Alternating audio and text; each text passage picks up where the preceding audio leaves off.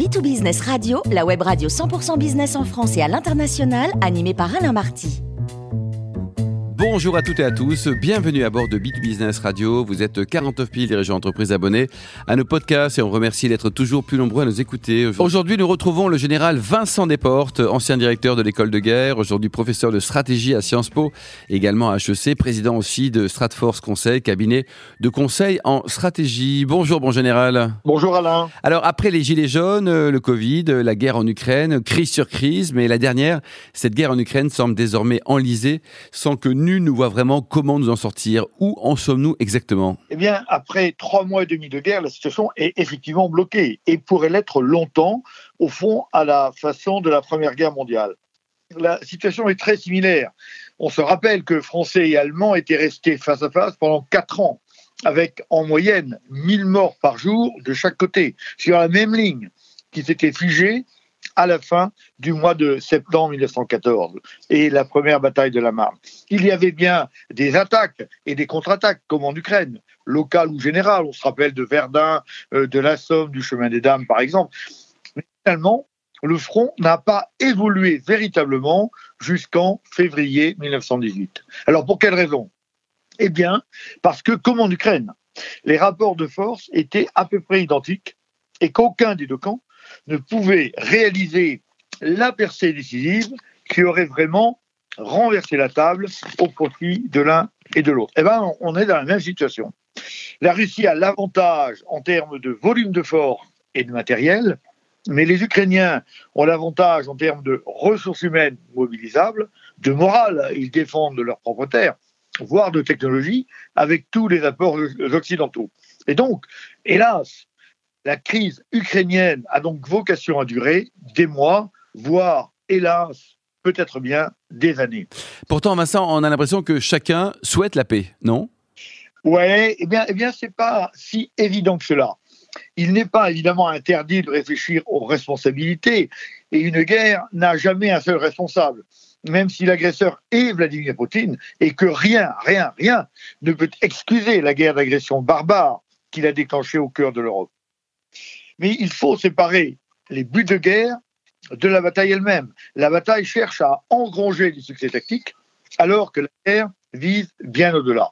Et la grande stratégie des États dépasse la victoire militaire et envisage des perspectives plus lointaines. Son problème consiste à gagner la paix. Donc, Vincent, il s'agit bien de gagner la paix Certes, oui, certes. Mais comme les différentes parties prenantes poursuivent des objectifs très différents et ont des visions de la paix parfois très opposées, il est difficile de trouver un point de convergence des intérêts. La guerre est conduite en fonction de la paix que chacun veut obtenir. Dans cette optique, les menées des États-Unis et de la Grande-Bretagne en particulier sont à prendre en sérieuse considération. Et alors, ça voudrait dire que les États-Unis ne voudraient pas la paix? Si, bien sûr, mais, mais peut-être pas tout de suite. Si, par exemple, Joe Biden vient à la fois de renforcer les capacités ukrainiennes de feu à courte portée, mais de refuser de livrer des moyens de frapper au-delà des frontières, selon ses propres termes du 31 mai dernier. Pour les Américains, cette guerre par procuration peut durer. En revanche, il ne faut pas donner d'armes stratégiques à l'Ukraine, car les États-Unis ont des objectifs beaucoup plus larges que de repousser les forces russes en Russie. La grande stratégie des États-Unis est claire. Elle a été clairement exprimée par le ministre de la Défense américain, Lloyd Austin, le 24 avril dernier à Kiev. Il dit il faut affaiblir la Russie à un degré tel qu'elle ne puisse pas faire le même genre de choses que l'invasion de l'Ukraine. En tant l'armée ukrainienne d'armes seulement tactiques et en la confortant dans son combat, il s'agit bien pour les États-Unis de casser l'armée russe sans prendre le risque de la confrontation avec la Russie, afin, le plus rapidement possible, de pouvoir se consacrer entièrement, ou plutôt à son défi essentiel, c'est-à-dire l'Asie, le Pacifique, la mer de Chine et Taïwan.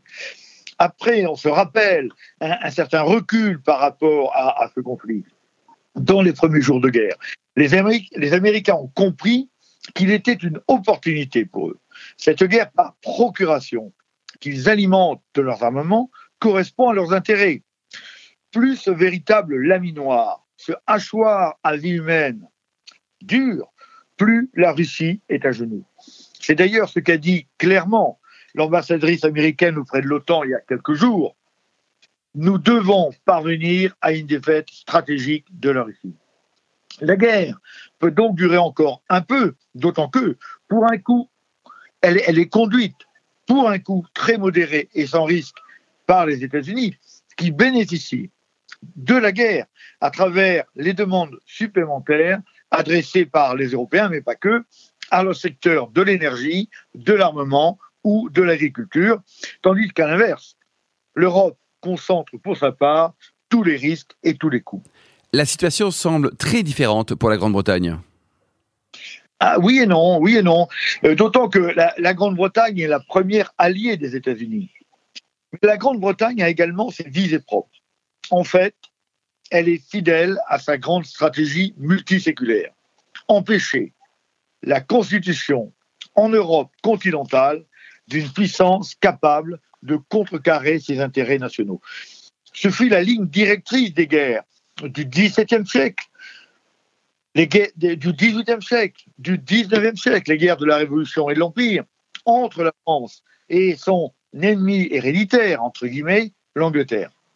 Le Brexit étant acté, l'Union européenne devient une menace qu'il faut contrer. L'occasion s'en présente avec la guerre actuelle que Londres encourage de ses livraisons d'armes. Chaque jour de guerre, l'Europe s'appauvrit un peu plus tout en dépendant toujours davantage des États-Unis dans les domaines militaires, énergétiques et alimentaires. D'ailleurs, poussant le cynisme, le Premier ministre britannique cherche à créer une sorte d'alliance de revers politique, économique et militaire à laquelle en plus de l'Ukraine, se joindraient également la Pologne, l'Estonie, la Lettonie et la Lituanie. Pour ce nouveau Commonwealth, selon ces termes, les pourparlers se multiplient, si on en croit tout au moins hein, le très sérieux Corriere della Sera. Et alors, Vincent, les autres parties prenantes? Ben, il y en a plusieurs, il y en a plusieurs. Et il y a euh, ce qu'on connaît bien, il y a le camp des jusqu'au boutistes, avec en tête les trois pays baltes et la Pologne. Et on les comprend. Dans le passé, ces pays ont été littéralement rayés de la carte par la Russie, dont ils ont une haine, viscérale et qu'ils craignent par-dessus tout. Chez eux, chez eux la, la raison cède à la passion et l'émotion. Et on les comprend encore une fois. Mais si la guerre est contraire à la raison, sa conduite doit néanmoins rester commandée par la raison. L'instinct combatif est nécessaire, mais l'homme d'État ne doit pas céder à ce seul instant, sinon il se perd et son pays avec lui. La France, l'Allemagne, l'Italie Ah, vous parlez de la vieille Europe, selon l'expression de, de, Ronald Rumsfeld en 2001. Eh bien, la vieille Europe, elle, veut la paix, tout simplement. Elle a compris que le mieux est souvent l'ennemi du bien et qu'il vaut mieux parvenir à un consentement mutuel qu'à une destruction commune. La Russie et l'Ukraine Poutine, on le sait, devra pour pouvoir arrêter, être en mesure d'expliquer à son peuple que cette guerre et ses sacrifices n'auront pas été vains.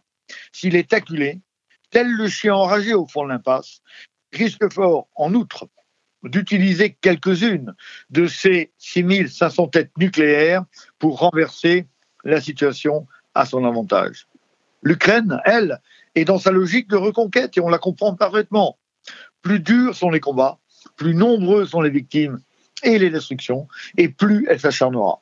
Souhaitons qu'elle ne disparaisse pas dans ce risque de devenir assez vite le mirage de la vita. On voit donc que les objectifs sont différents et qu'il sera vraiment difficile d'arriver à se mettre d'accord. Bon, tout cela, Vincent, n'est pas très optimiste. Ben non, ça, ça n'est pas optimiste. Mais vous savez, en termes de relations internationales, il faut être volontariste, mais surtout pas rêveur. Merci euh, Général Desportes pour ces éclaircissements. Je souhaite euh, plein de succès à votre dernier ouvrage de stratégie que vous venez de publier aux éditions de Noël avec Christine Cardellan. Le titre Viser le sommet pour réussir, devenez stratège. Votre message est clair, pas de succès dans aucun domaine sans stratégie. Merci Vincent pour cette belle chronique. Je rappelle que nous avons le grand plaisir de vous accueillir très régulièrement à bord de Bit Business Radio.